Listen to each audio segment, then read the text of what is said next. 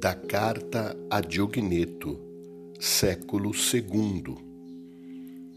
Ó imensa benignidade e amor de Deus!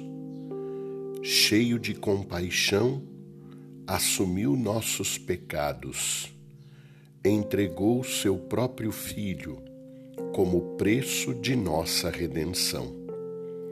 O Santo pelos pecadores, o inocente pelos maus, o justo pelos injustos, o incorruptível pelos corruptíveis, o imortal pelos mortais.